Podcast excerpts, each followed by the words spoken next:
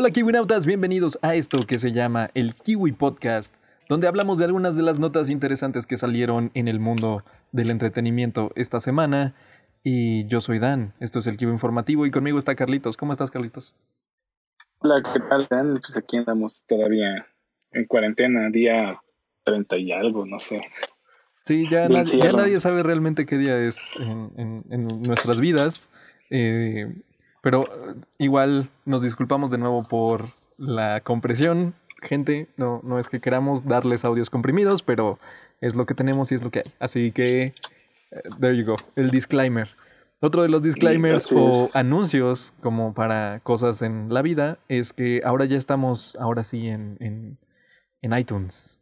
Bueno, no en, no en iTunes, porque ya no existe iTunes, pero ya estamos en, podcast, de Apple Music. Entonces, pues para, si, si es que a ustedes les gusta eh, tener sus podcasts en, en, Apple, pues ahora pueden hacerlo. Así que ya estamos prácticamente en todas las plataformas. Nos pueden buscar en donde ustedes quieran, como el Kiwi Informativo. Más bien, el Kiwi Podcast. Porque el Kiwi Informativo es el canal de YouTube. Pero en todos los pueden encontrarnos como el Kiwi MX. y nada, Carlitos. Em, ¿Cómo estás? ¿Cómo te ha ido? ¿Qué tal tu cuarentena? Pues ahí vamos. Eh, ya tengo Animal Crossing por fin. Ah, Entonces, en eso me, estoy entreteniendo un poco. Voy empezando apenas. He, escuchado que hay una fiebre muy, muy grande por Animal Crossing. Yo, en mi caso, ah, muy adelante. he estado jugando PlayStation 2 de nuevo porque es lo que tengo. El, el muchacho retro. Fíjate que hablando de, de experiencias atrasadas, eh, acabo de terminar Portal 2 después de como, no sé, unos dos, tres años. Ok. De pues que lo compré, porque es un juego mucho más viejo. ok, pues yo siento que esto es algo que va a pasar en general con la gente encerrada, ¿no? De que estás limpiando, estás haciendo maricondo en tu casa y dices, ah, mira, ¿qué es esto? Y entonces te sientas y pasas unas cuantas horas frente a tu televisor con tu consola preferida de antaño y, y avanzas cosas que nunca terminaste. Es decir, yo tengo un juego de Super Nintendo que me has escuchado hablar mucho de este juego. Se llama Zombies Eat My Neighbors. Y es un juego que nunca he pasado. Nunca lo he podido pasar. No paso del nivel veintitantos. Y, y, creo que son como sesenta y tantos niveles. Y si alguno de ustedes ha jugado Zombies Eat My Neighbors y lo ha pasado, pues escríbanme. Escríbanme en Twitter, arroba eh, eh, porque no sé cómo hacerle. No tengo idea, no tengo idea y nunca lo voy a terminar. Ya me doy por muerto. Claramente puedo intentarlo un par de días, pero, pero nunca lo voy a lograr. No, lógralo, Dan. Tú puedes hacerlo. Yo, yo creo en ti. Metas de cuarentena. Logren sus juegos este, no pasados de, de antes. O jueguen Animal Crossing. cuando, cuando todo el mundo se burlaba de nosotros porque comprábamos juegos de Steam y nunca los jugábamos? ¿Quién ríe ahora, eh? Fíjate que ¿Quién tiene? en Steam tengo Cross Civilization. Es, es, el que tengo. Debería ponerme a jugar ah, Civilization. Sí. pues es que muchísimos. Tenemos backlogs de juegos que es así como que 50 pesos y lo comprabas y nunca lo jugabas. Ajá. Pues ahora es el momento, muchachos. Sí, supongo. Em, y pues nada, ¿cuál es la primera nota de hoy, Carlitos? Pues bueno, creo que el mundo está empezando a avanzar a pesar de del coronavirus. Ajá.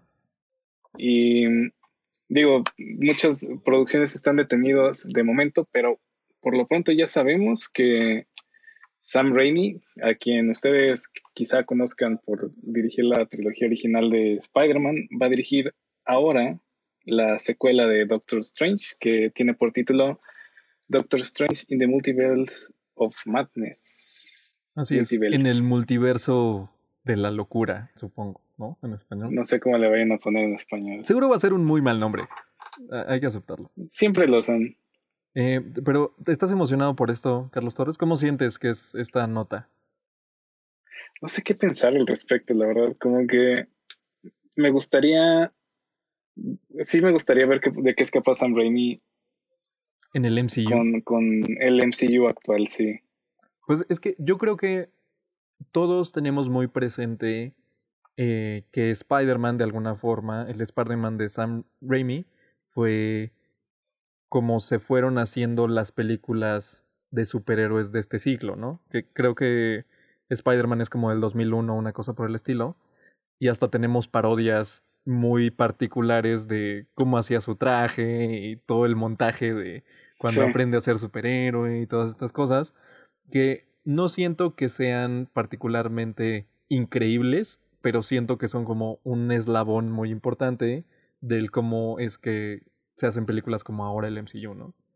Eh, yo la verdad creo que me emocionaba un poco más verla a cargo de Scott Derrickson, que era el, el, el director, de la, primera película, que justamente tuvieron diferencias creativas, que es algo que ya hemos escuchado un chingo de veces. Y justamente él hablaba mucho de que quería hacer la peli pues como de otro género, tal cual, ya no, ya no es solo el género de superhéroes, ¿no? Que, que se han ido combinando entre géneros de cosas y cosas unas con otras, eh, pero creo que ahí es donde realmente tenían esa capacidad para ir jugando con el asunto y Kevin Feige dijo, no, no la vamos a hacer de horror, fuck you man, get the hell out of here. Eh, y ahora está Sam Raimi que es, seguramente va a ser un buen trabajo, ¿no? creo que fueron muy disfrutables Spider-Man 1 y Spider-Man 2, Spider-Man 3 no, eh, pero claramente algo padre puede salir de ahí. Sí, pues como dices, es ahora sí que Spider-Man, Spider-Man y X-Men fueron como los parteaguas de, del, pues del género del, Ajá, sí, es por del cine superhéroes como lo conocemos, sí. Entonces, pues sí, el dude, o sea, que tiene experiencia la tiene. Uh, no sé, no sé cómo va a manejar el tono del MCU, porque pues Spider-Man es única en el tono que tenía y el cómo fue construyendo el universo, porque sí era muy, como muy cheesy, ¿no? Así como muy boba. Es que era eso, y también hasta la misma iluminación se veía así como, o sea, muy particular. O sea, ves las Spider-Mans de este hombre y dices, ah, huevo, es esa. O sea, no, no puedes confundirla con ninguna de las otras Spider-Mans. En ningún sentido. De hecho. Y eh, un poco en esta línea de las cosas que he visto ahora en la, en la cuarentena y que recomendaría es eh, los videos de Nostalgia Critics sobre el, el, hombre araña. Ahora sí que marzo fue el Spider-Man y se aventaron reseñas de todas las películas desde Spider-Man 1 hasta The Amazing Spider-Man 2. Ok. Y pues hacen un, un análisis así muy chido de, del trabajo de Raimi. Ajá. Y pues de la, del reboot con Andrew Garfield también. Ok. Entonces. Mm, ¿Hicieron como vale la pena verla. No, no es un ranking. Eh, fue como un review por semana. Ok. Y hacían un review muy detallado de, de cada película. Pues fíjate que. ¿Y las opiniones del dude? Sí, sí, sí, continúa. No, digo, y el dude daba sus opiniones de cada una, ¿no? Ah, órale. Pues justo te iba a decir que lo que se me hace muy curioso es que Sam Raimi no ha dirigido nada, o sea, nada grande, llamémoslo, desde, o sea, ha, ha dirigido para televisión, pero la última peli que dirigió fue Great and Powerful Us, eh, que, era, que era esta película como, no precuela, bueno, quizás un poco precuela de, del Mago de Oz, Oz Grande y Poderoso, no sé cómo le pusieron en México, pero que era con James Franco. Eh, seguro si te acuerdas de ella o no. Es una, bueno, yo la disfruté bastante. Creo que la película tiene un patrón muy particular de como aspectos, o sea, tal cual de, de, de, proporciones de pantalla. O sea, cuando estás empezando a ver la película es 4.3 y cuando llegas a OS se vuelve 16.9. Ah, qué interesante. Entonces, eso, está padre, eso, de eso sí me acuerdo. Eh, y la verdad es que disfruté mucho esa película. Entonces, desconozco realmente por qué no haya seguido dirigiendo más cosas después de eso. Pero creo que ahora que lo pienso, la última cosa que vi de este señor es algo que me gustó bastante. Entonces, eh, o sea, no es una película así como de super rating, creo que tiene como seis estrellas en IMDb. Eh, pero pues es algo disfrutable y claramente este señor tiene, como lo decías hace rato, mucha experiencia en el cine de superhéroes. Y nada, yo, yo creo que también es un tema de que, de emocionar fans, ¿no? Así como, sí, a huevo, Sam Raimi es el chido, güey, él empezó todo, sácate de aquí, ¿no? Pues no sé, digo, habrá que, que ver qué nos tiene. Ajá. Y este, que independientemente de que dirija Raimi o no, eh, el que ya se estén mencionando multiverso en el título también está interesante, ¿no? Como que ya vamos a empezar a ver, espero ahora sí algo de eso. Pues justamente, que quizás esto no está entre las notas de esta semana porque es como eh, teorías del internet sacadas de onda de gente que está sin qué hacer, pero justamente eh, Elizabeth Olsen ha estado como haciendo muchas historias en Instagram como de su jardín. Entonces gente dice así como de, no, es que el jardín es una metáfora para los X-Men y quién sabe, o sea, realmente teorías que dices, dude, you're reaching way too far. Este, lo, lo estás intentando way too much. Eh, no sé si alcanzan a escuchar Kibenautas que se escucha el panadero con el pan. Eh, e, estaría chido, estaría padre. Es que pasa por mi casa, disculpen.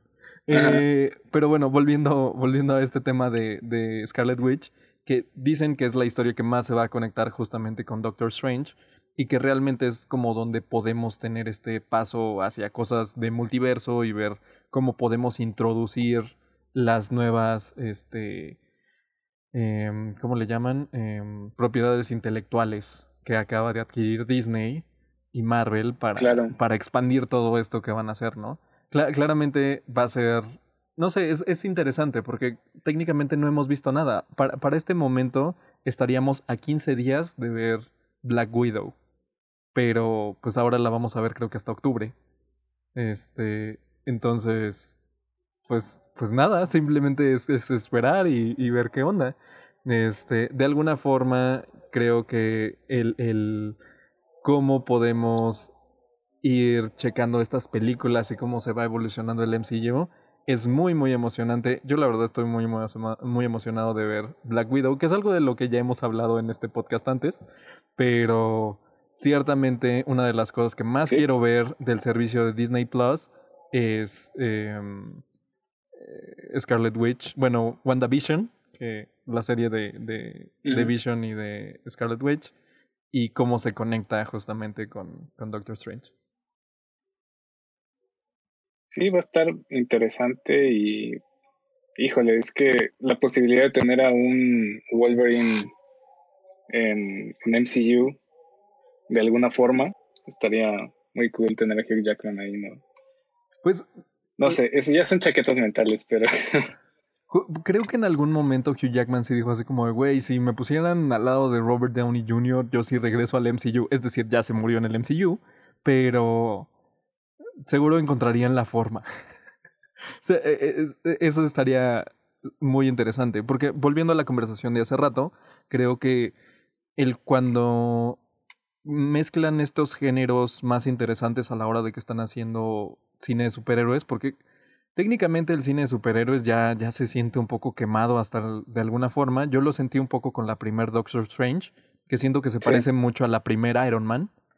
Eh, principalmente porque los protagonistas tienen cierta similitud, ¿no? De, de, de su carácter. Entonces, creo que si cuando mezclas géneros, que, que, que, en caso de Logan, por ejemplo, que mezclaron géneros como más de western, este, y le dieron una profundidad pues más grande al personaje y simplemente es una historia que sí tenía este raíces de cómics y todo lo demás, pero a la hora de la puesta pues en, en, en pantalla jugaron muchísimo con, con, con, lo que habíamos estado viendo antes y creo que por eso mismo es una de las películas más disfrutables de superhéroes de la última década. Y que las últimas películas que han llamado la, la atención de una forma u otra es porque introducen elementos nuevos, ¿no? Ajá. Simplemente siento que Guardianes de la Galaxia lo hizo muy bien también al introducir como cierto tipo de comedia que no había en el MCU antes. Ajá.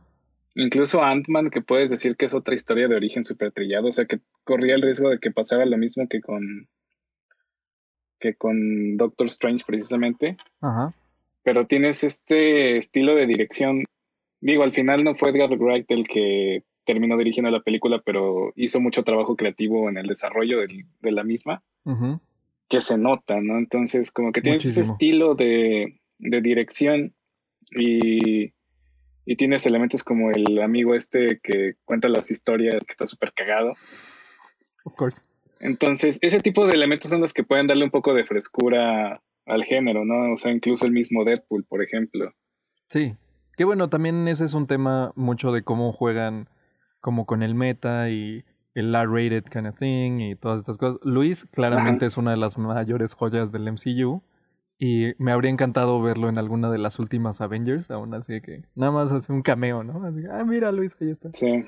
Este, habría estado chido. Pero, pero sí, eso es lo que nos depara, ¿no? Eh, creo, creo que va a estar interesante el ver a Sam Raimi atrás de, de, de Doctor Strange. Y claramente, pues vamos a estar ahí luego, luego esperando cuando podamos ver cosas en el cine.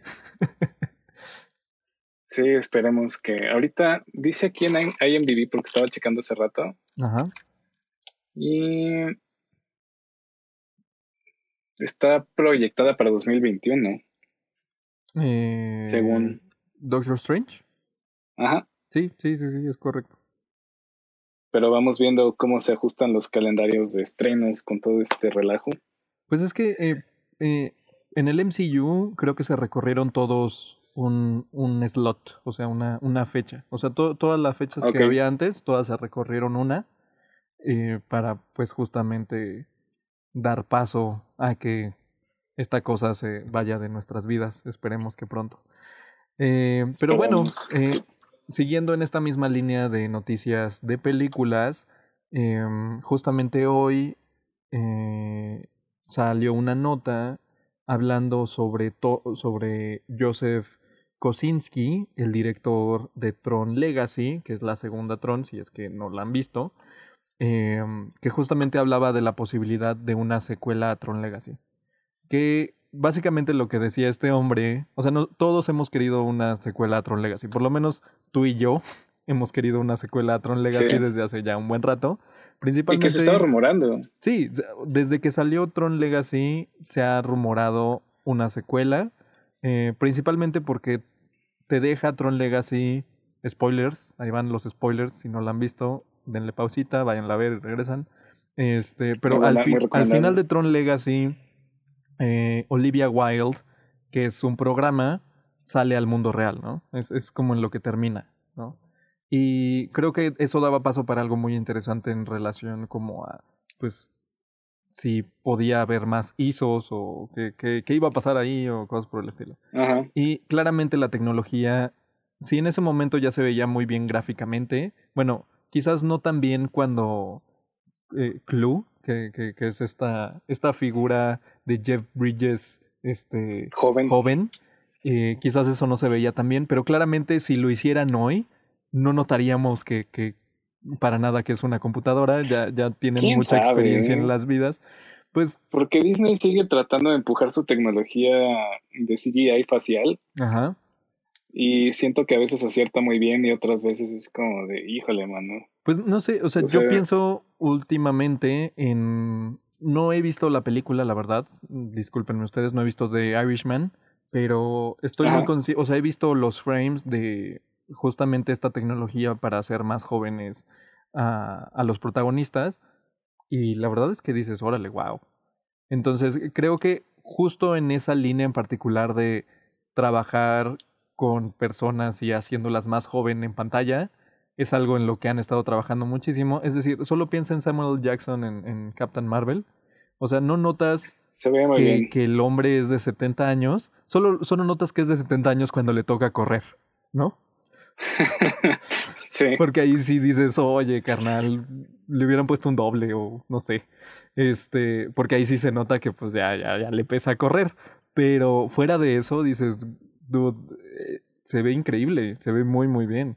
Entonces, yo creo que quizás si pasara algo como esto, que, que seguramente es hacia donde tendría que ir la franquicia de alguna forma, eh, pues estaría, estaría muy complacido como la vida, ¿no? Eh, finalmente lo que decía el director es que mm, han salido muchos proyectos en relación a Tron y el, el, último rumor que había era que iba a haber un revival en modo serie de Disney Plus, ahora, ahora con, el nuevo servicio, pero que justamente lo cancelaron antes de que fuera realmente algo. Y él decía que él todavía como que sentía esperanza de que pudiera haber una siguiente Tron, principalmente pensando en que la primer Tron se tardó 30 años en que saliera su, su secuela. ¿no? De la secuela, sí. De la primera a la segunda son 30 años y él estipula, bueno, no estipulaba, exclamaba de alguna forma que este tipo de propiedad intelectual no siente que sea algo como que puedas tener así como cada dos años una nueva película de Tron, porque el esquema de lo que lo está haciendo es, es, es una propiedad intelectual mucho más compleja y más grande de alguna forma. Entonces él decía que las secuelas para esta propiedad intelectual en particular necesitaban como respirar y atrapar a públicos diferentes de alguna forma. Entonces, no sé, o sea, quizás haya, haya posibilidades. Eh, Tron Legacy, no estoy seguro en qué año salió. ¿Tú te acuerdas en qué año salió Tron Legacy? Fuck. Está bien, ahorita lo busco. Eh, salió en 2010 Tron Legacy. O sea, tiene 10 años. Tiene 10 años Tron Legacy. wow, em, ya pasaron 10 años de Tron, Legacy. Es correcto, Carlitos. Entonces, claramente pues podría ser, no sé, que pasen quizás otros dos o tres años. Claramente no va a ser este año porque pues solo mira cómo estamos. Es así como de, ¿qué? ¿Quieren hacer este un show de noticias de entretenimiento? El, el, entretenimiento está cancelado este año, vuelvan el año que entra. Entonces, no, ahorita claramente no se va a lograr nada, pero eh, quizás, quizás en, en el próximo lustro, los primeros cinco años de los, de los 20, podríamos tener una, una secuela a Tron Legacy. Pues mira, con que esté Olivia Wilde involucrada en el proyecto, yo más que encantado. La, verdad es que sabía que ibas a decir eso. sabía que ibas a decir eso. No, no te importaba el hijo, no, para nada. No te importaba Flynn. No, ese lo pueden cambiar si quieren. ¿no? tráiganme otro, nada más traigan a Olivia Wilde. Está bien, la verdad es que yo sé que eres muy fan de Olivia Wilde. Creo que eres muy fan de, de In Time, ¿no? Que también sale Olivia Wilde en esa. Sale como cinco minutos, pero, pero sale. es, buena película In Time. También una recomendación que se pueden aventar en, en, su, en su contingencia, amiguitos. Así es. ¿Y cuál es nuestra última nota, Carlitos? Bueno, no sé si quieras decir algo más en relación a, Tron. No, realmente, gran película. Ojalá que siga la secuela. Sí, véanla. Eh, creo que también algo en lo que podemos reflexionar en todos estos días de muchas horas que tenemos en nuestras casas es que podemos desempolvar las pelis. Y creo que Tron Legacy está en Netflix, entonces... Pueden ver la Tron original y luego comparar con Legacy. no, la, Tron original sí te da un poquito de flojera. O sea, hay que ser muy honestos. Yo me la aventé para ver Tron Legacy antes, eh, pero, pero, pero, pues no. Pero no, no, no me... No, no estuvo tan padre, no estuvo tan cool. O sea, sí la disfruté, pero se nota mucho el, salto de tecnología. Exacto, no envejeció bien, gracias. Sí. Este, no, no es para todos, definitivamente, pero hay algo ahí. Tiene, tiene su encanto. Así es.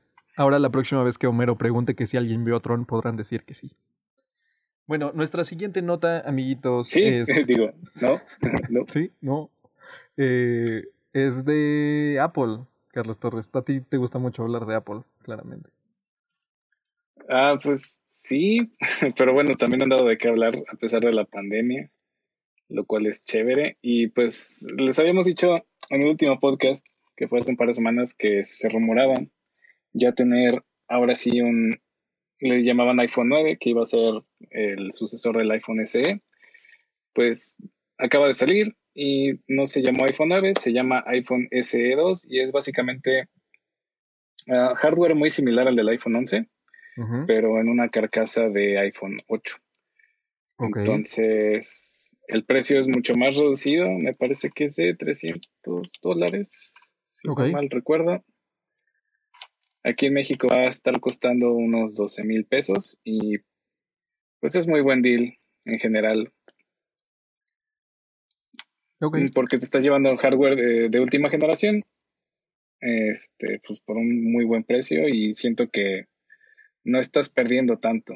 Pues algo necesario para la gente que ya estaba en el ecosistema de Apple, que no se quería salir y que realmente pensaba que pues los que están ahorita son, son una inversión bastante fuerte, llamémoslo, por no decir turbo, hiper, mega caros, no Ajá. Sí, digo, para mí es una noticia un poco desafortunada porque yo originalmente estaba esperando por un iPhone SE 2. Ajá. Este, porque sí, no, no me agrada tanto la idea de, de invertir tanto en un teléfono. Pero parecía, o sea, hubo muchos rumores de un iPhone SE 2 para salir el año pasado. Ajá. O más bien, cuando salió el iPhone 10S, se decía que iba a salir un iPhone SE 2. Ok y al final no salió, entonces parece que ya había muerto esa, esa línea de producto y recién salió el iPhone 11, empezaron los rumores de que venía otro SE. Y al final resultó que sí es cierto. Entonces, pues la verdad, muy buena opción. Eh, ¿Qué pierdes? Yo creo que Face ID. dicen aquí también del chip U1 que se va a utilizar para tecnología que todavía está en desarrollo de localización de cosas. Ok. Pero pues es el mm, procesador. hay gente que le gusta Touch ID. Pues todavía tienes ese, ese feature ahí. Ok. Y pues creo que es un muy buen punto de entrada de, iPhone. Viene en un tiempo en el que pues la economía está para abajo. Por no decir otra cosa. Ajá, sí. Sí. Entonces, pues ahí está. Es una opción de haber sabido no compraba el 11. Pero bueno, aquí estamos. No pasa nada, amiguitos. Así es, así es la cosa. Eh, seguramente muchas veces en su vida han estado comprando el álbum eh, que querían comprar solo para que una semana después saliera la versión deluxe más barata. Entonces, básicamente eso es lo que está pasando aquí. De alguna forma. Que te caigan todas las canciones y solo te gusta el sencillo también. Sí, quizás. Bueno, así, así, así es como lo veo un poco. Pero pues, eh, está, o sea, qué bueno que Apple pues está sacando cosas, aun y cuando está en medio de que todos estemos en nuestras casas y todo lo demás. Principalmente porque creo que, te digo, ya cuando uno está muy clavado en el ecosistema de Apple, pues es difícil salirse. Lo he dicho antes, si quieren escucharme rantear de eso, pueden ir como al podcast 2 de esta temporada, I think. Este, en alguno de esos es donde sale todas esas cosas. Y, y ya, básicamente. Así es, Carlitos. Así es, pues ya lo saben. Este, lo que sí es que es grande, es lo que dicen, o sea, como ya el iPhone más chiquito es del tamaño del iPhone 8. Ok. Que es un teléfono de ¿Qué? ¿Como 6 pulgadas? Eh, no sé, pero qué bueno, qué bueno que sean grandes. La, la verdad es que ahora cuando regreso, tengo un iPhone XR y como tengo que volar drone every now and then, tengo un teléfono solo destinado para eso, que es el teléfono que yo usaba antes, que es un 6S. Y ese 6S, cada que veo su pantalla, digo, dude, esto está turbo chiquito, qué pedo. O sea, claramente el salto de pantalla a pantalla es una de las cosas que uno no espera que te afecte tanto, pero, o sea, por ejemplo, yo estoy más que seguro que del X, que por ejemplo del 8 al XR eh, hay una gran diferencia, principalmente porque no tienes las barras de arriba y abajo, ¿no? O sea, la pantalla es completita. Entonces, eh, uno de esos fenómenos de que uno se acostumbra a las cosas. Which is fine, lo cual está muy, muy bien. Y pues nada, Carlitos. Que yo era enemigo de los teléfonos grandes. Ajá, sí, sí, sí, sí, sí. Eh, pero pues ahorita, ahorita que ya todo es grande. Me acostumbré al tamaño del, del 11, regresar al, al... Mi mamá todavía tiene el... 4. 5S. Ah, ok. Y ya lo agarras y dices, dude, o sea, ¿qué onda? O sea, te acostumbras rápido. Sí, sí, te acostumbras muy rápido. Yo creo que en, en menos de una semana ya te acostumbraste. Sí, o sea, si hay gente que le gusta el, form factor así chiquitito, pues qué mal por ellos, pero creo que no se pierde tanto con... Cada quien, Carlos, cada quien sus gustos. No, es que yo, yo tenía esa opinión. Ok. Pero ahora que, que ya probé un teléfono de última generación, sí dices, ah, sí, sí me gusta tener una pantalla más grande. Ok. Después de todo. Muy bien, Carlitos. Pues eh, como punto final para este podcast, ¿quieres recomendar algo uh, para, para que la gente pase esta cuarentena ahora que están en sus casas? ¿Alguna otra recomendación en la vida?